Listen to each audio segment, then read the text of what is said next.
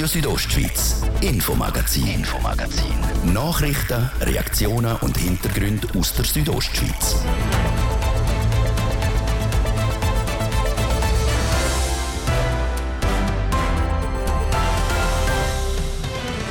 In unserem Infomagazin geht es unter anderem um das. Der Fachkräftemangel ist in vielen Branchen ein grosses Problem, vor allem auch in Graubünden. Prekär ist die Lage oft im Gesundheitswesen. Wegen dem müssen die Angestellten teilweise viel Überstunden schieben. So auch im Kantonsspital Graubünden. Im Kanton Graubünden, wo der Tourismus so eine wichtige Rolle spielt, fallen halt Patienten und Notfall sehr unterschiedlich häufig an. Und dann gibt es logischerweise in dieser Zeit ein bisschen mehr Überstunden. Sagt der Markus Fuhrer, der Chefarzt vom Kantonsspital Graubünden. Und wie regelt das Kantonsspital? Dem sind wir nachgegangen. Seit dem Montagnachmittag brennt der Wald im Wallis. Eine große Katastrophe für die Natur und die Umwelt, vor allem in Bergregionen. Wie auch Silke Altena vom Amt für Wald- und Naturgefahren Graubünden sagt. Unterm Strich kann man sagen, es ist ein Waldbrand in unseren Regionen immer negativ. Darum, auch bei uns in Graubünden können so etwas stets passieren. Schweizer Meister, so darf sich das Bündner American Football Team, die Galanda Broncos, seit dem letzten Samstag wieder nennen. Aber nicht nur die Seniors, sondern auch die U19-Mannschaft hat der Schweizer Titel geholt. Wir haben einmal beim Training der Jungs vorbeigeschaut. Das Thema von heute im Infomagazin auf RSO vom Donnerstag, 20. Juli. Am Mikrofon ist der Livio Biondini. Guten Abend miteinander. Es ist ein offenes Geheimnis, dass das Personal im Gesundheitswesen oft einen Haufen Überstunden schiebt. Das unter anderem, weil der Branche die Fachkräfte fehlen. Die Patientinnen und Patienten dagegen die werden nicht weniger. Wie gravierend die Situation wirklich ist, zeigt das Beispiel vom Kantonsspital Graubünden. Manuela Meuli. Im Kantonsspital Graubünden häuft sich die Überzeit an. Gemäss internen Unterlagen, die dieser Redaktion vorliegen, betrifft es vor allem die Ärztinnen und Ärzte. Gerade mehrere haben letztes Jahr die maximal Jahresüberzeit von 140 Stunden überschritten. Die Rede ist von über 200, ja sogar 300 Stunden. Die Zahlen sind am Kantonsspital Graubünden bewusst. Der Chefarzt Markus Furers sagt, es fällt viel Arbeit an, das ist unbestritten. Ärzte arbeiten viel, haben darum auch mit 50 Stunden aktuell pro Woche eine höhere maximale Arbeitszeit als andere Berufsgruppen. Das ist, das ist klar. Wir haben uns immer bemüht und ich glaube, das ist das Wichtigste, dass man mindestens die geleisteten Überstunden kann kompensieren kann. Trotzdem verstößt das Kantonsspital Graubünden damit gegen das Arbeitsgesetz. Gesetzlich erlaubt sind nämlich nur 50 Stunden pro Woche. Alles, was drüber liegt, gilt nicht als Überstunde, sondern als Überzeit. Und genau die darf nicht mehr als 140 Stunden im Jahr sein. 140 Stunden, die kumulieren sich ja laufend auf. Also wenn jetzt jemand statt 50 Stunden in einer Woche 60 Stunden macht, dann hat er auf dem Indikator schon die 10 Stunden.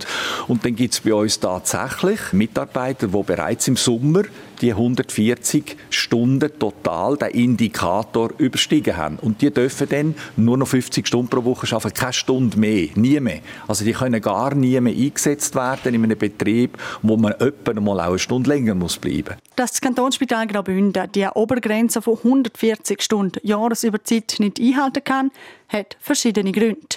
Erstens gibt es schweizweit einen Fachkräftemangel im Gesundheitswesen. Zweitens wenn gerade Assistenzärztinnen und Ärzte häufig viele Stunden machen, um sich weiterzubilden und bei so vielen Operationen wie möglich dabei sein. Und drittens. Im Kanton Graubünden, wo der Tourismus so eine wichtige Rolle spielt, fallen halt Patienten und Notfall sehr unterschiedlich häufig an. Und es gibt große Peaks in der Wintersaison, mittlerweile auch im Sommer. Mit den Biker gibt es Peaks. Und dann müssen wir unsere Notfälle können abarbeiten. Und dann gibt es logischerweise in dieser Zeit ein bisschen mehr Überstunden. Trotzdem, mehr als 140 Stunden sind gesetzlich eben nicht erlaubt. Im Fall vom Kantonsspital Graubünden hat sich auch das Arbeitsinspektorat eingeschaltet, wie es in den internen Unterlagen heißt.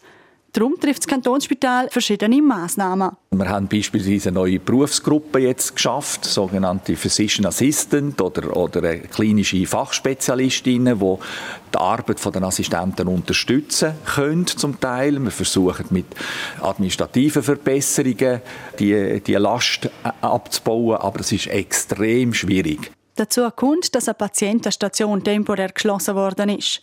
Das hat zur Folge gehabt, dass es längere Wartezeiten für gewisse Behandlungen gegeben hat. Der Leistungsauftrag hat das Spital aber jederzeit können erfüllen. Mit all diesen Massnahmen, der neuen Berufsgruppe, am kleineren administrativen Aufwand und der geschlossenen Station soll die Arbeitslast für die Ärztinnen und Ärzte kleiner werden. Dazu kommt eine Änderung ihrer Arbeitsplanung. Wenn wir nämlich müssen das Arbeitszeitgesetz rigoros so umsetzen, dass wir die 50 Stunden pro Woche nicht dürfen überschreiten, planerisch, läuft es daraus heraus, dass wir wahrscheinlich sowieso nur 46 Stunden einplanen können, weil es immer einen gewissen Spielraum nach oben muss geben es ist also etwas im Gang, es die Überzeiten im Kantonsspital Graubünden betrifft. Der Verband der Assistenz- und Oberärzte hat zur Thematik und der laufenden Verhandlung keine Stellung nehmen. Das also als Beispiel von einem Bündnerspital und seinen Problemen mit Überzeiten. Morgen an dieser Stelle gehen wir in einem zweiten Teil darauf ein, wie das Bündner Arbeitsinspektorat zur Problematik steht. Bilder von einem Flammenmeer, wo der Hang oberhalb der Gemeinde Bitsch verschluckt haben, sind die Woche durch die Schweiz gegangen. Der große Waldbrand im Wallis hat für Schlagzeilen gesorgt. Und so ein Brand, der macht nicht nur viel kaputt, sondern hat noch langfristige Auswirkungen, wie ein Beispiel aus dem Kanton Graubünden zeigt. Viel offene Fläche, vereinzelt noch schwarze, verkohlte Bäume und Tiere, die ihren Lebensraum verlieren. Das sind die direkten Folgen von einem Waldbrand. Der Rattenschwanz, der so einen Grossbrand mit sich zieht, ist aber noch viel länger. Das bestätigt auch Silke Altena. Sie ist beim Bündneramt für Wald- und Naturgefahren für die Walderhaltung zuständig. Abgesehen von den akuten Folgen des Waldbrandes muss man schon feststellen, dass der Wald durch, durch den Waldbrand entsprechend geschwächt wird. Es ist nachzuweisen, dass zum Beispiel mehr Borkenkäfer dann auch in, in die Stämme gehen. Der Wald wird zusätzlich geschwächt, der wird anfällig zum Beispiel für nachfolgende Winterereignisse. Das heißt, das ganze System wird deutlich instabiler. Das zeigt sich auch im Kanton Graubünden. Im Durchschnitt brennt es bei uns etwa 20 Mal im Jahr. Das sind aber auch viel kleinere Feuer oder Gebäudebrände. Einer der letzten grossen Waldbrände war beispielsweise 2016 im Misox. Damals ist eine Waldfläche von etwa 120 Hektaren abbrennt, also ein bisschen mehr als jetzt im Wallis.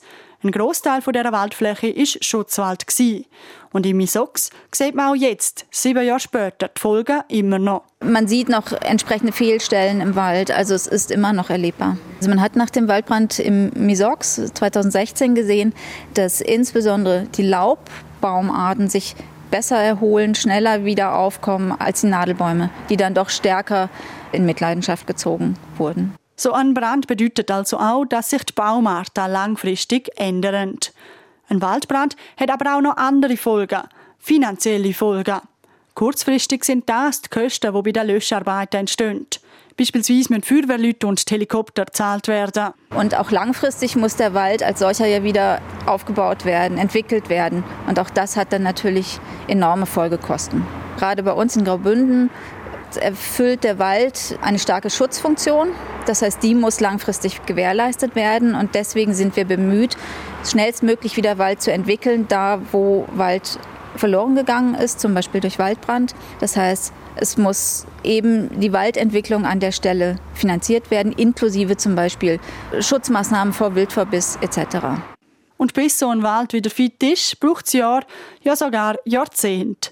Ziemlich viele negative Folgen, die so ein Waldbrand also mit sich zieht. Es gibt aber auch ein paar, wenn auch wenig, positive Sachen. Es ändern sich natürlich auch die Strukturen. Es kommt durch den Waldbrand mehr Licht an den Boden. Es, zumindest kurzfristig erhöhen sich die, die Nährstoffgehalte im Boden durch die Asche. Das heißt, da kann neues Leben wieder entstehen. Es ist nicht per se nur schlechter Waldbrand, es entsteht Neues, aber es dauert sehr, sehr lange. Trotzdem, das Fazit der Expertin bleibt klar. Unter dem Strich sagen Waldbrand in unseren Regionen immer negativ. Umso wichtiger ist es darum, zum Menschen zu sensibilisieren, dass so ein Brand gar nicht erst entstehen kann. In Klosters findet in diesen Tagen die U18-Europameisterschaft statt. Die besten Juniorinnen und Junioren kämpfen in Prättigau um den Europameisterschaftstitel im Tennis. Und das schon zum 26. Mal. Das berichtet unser Sportreporter Roman Michel.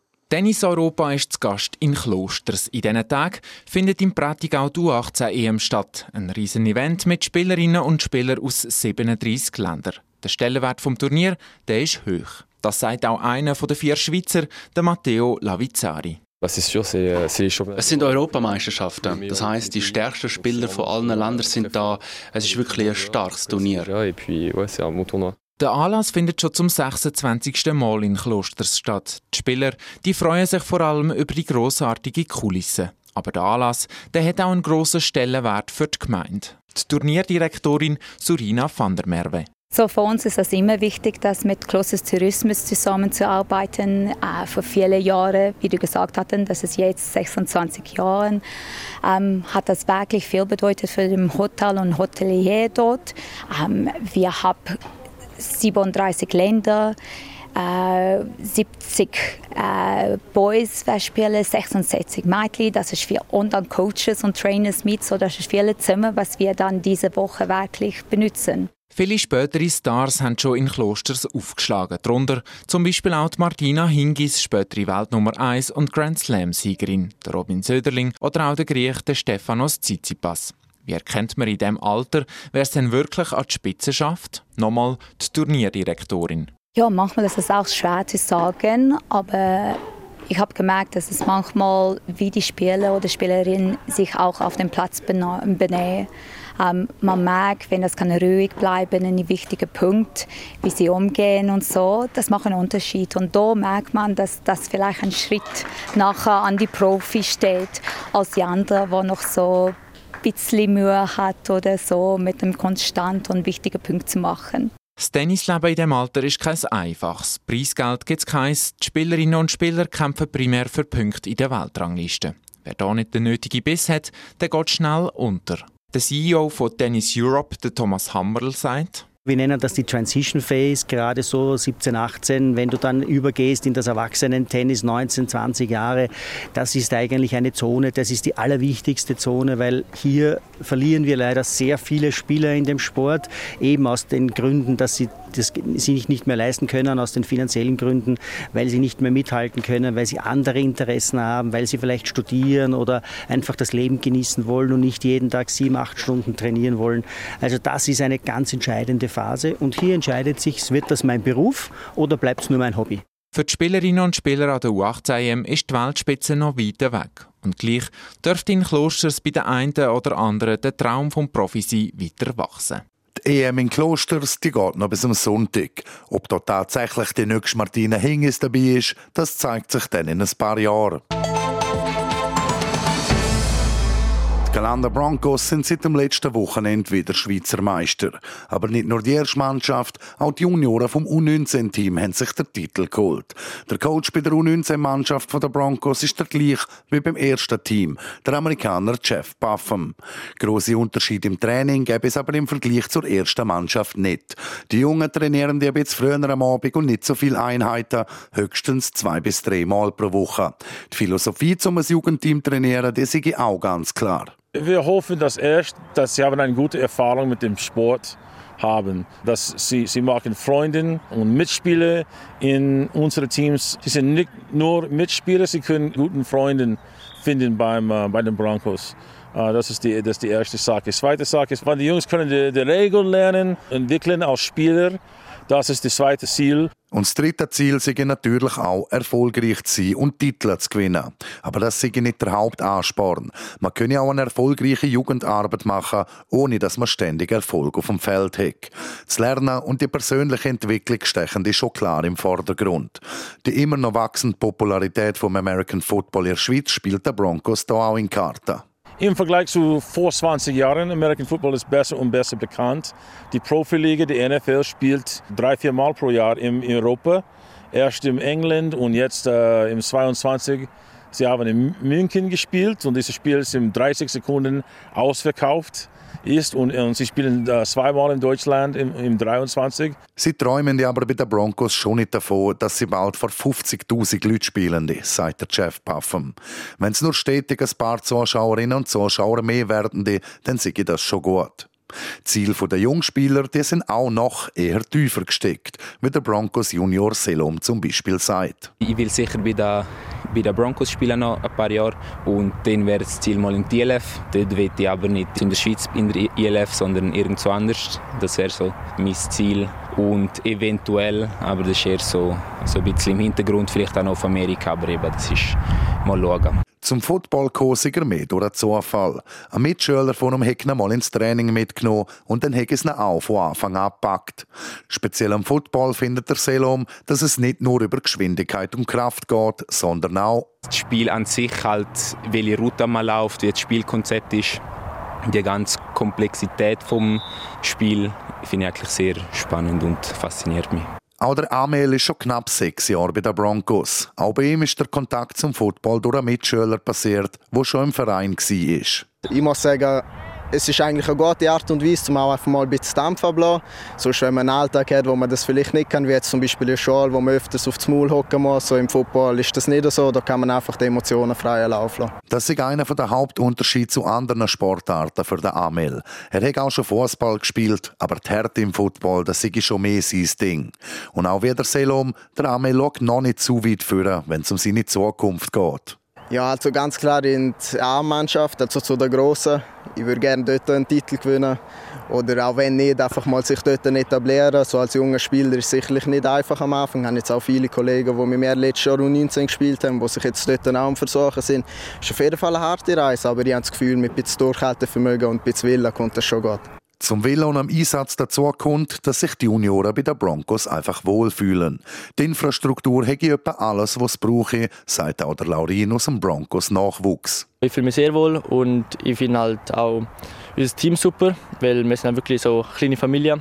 Das haben jetzt halt nicht alle Teams in der Schweiz und da bin ich glücklich, dass ich bei den Broncos bin. Am Laurin seine Vorbilder spielen auch nicht in der NFL, der grössten Footballliga der Welt Nordamerika. Nein, also ich habe Vorbilder bei der ersten Mannschaft, die ich spiele noch. Wo ich halt seit klein, der Papa hat mich noch ein bisschen angeführt. Bin als kleiner Bub immer schauen gegangen. Dort habe ich vor allem Vorbilder. Und er ist schon auch ein bisschen Vorbild, ja, würde ich schon sagen. Vor allem, wer auch Quarterback gespielt hat. Es liegt also in der Familie. Durch den stetigen Erfolg der ersten Mannschaft der Galanda Broncos fällt es den Jungen auch einfacher, zum bei ihrem Jugendverein bleiben. Kursige mit Thun zusammen wohl die kleinste Stadt mit den wenigsten Einwohnern in der ersten Liga, wenn man das mit Zürich oder Basel vergleiche, sagt der Coach Buffum. Aber wir haben eine von den größten U19-Kader. Äh, wir haben im Moment 35 äh, Jungs in die Kader. Das ist Uh, relativ viel. Wir machen Tryouts und Werbung, aber unsere beste Recruiting Method ist uh, einfach, eine Spieler bringt einen Kollege, einen Freund zu dem Training und manchmal, sie finden es cool und manchmal nicht. Also genau so, wie es zum Beispiel beim Selom und beim Amel war. Die Zukunft vom Bündner Football dürfte mit diesen Jungs somit auch gesichert sein. Morgen an dieser Stelle schauen wir auf den Nachwuchs in einer anderen Sportart. Wir gehen einen Blick in den Alltag vom ERC Chur, einem Eishockey-Club aus der Bündner Hauptstadt. Es ist zwei Minuten ab um halb sechs. Das wäre es für heute mit dem Infomagazin auf RSO vom Donnerstag, 20. Juli. Das kann nachgelost werden im Internet auf rso.ch oder auch als Podcast. Das letzte Infomagazin vor Woche, das gibt es dann morgen Freitag am Viertel ab 5 Uhr hier auf Radio Südostschweiz. Aus der Redaktion verabschiedet sich der liebe Biondini. Danke fürs Zuhören. Radio Südostschweiz, Infomagazin, Infomagazin. Nachrichten, Reaktionen und Hintergründe aus der Südostschweiz.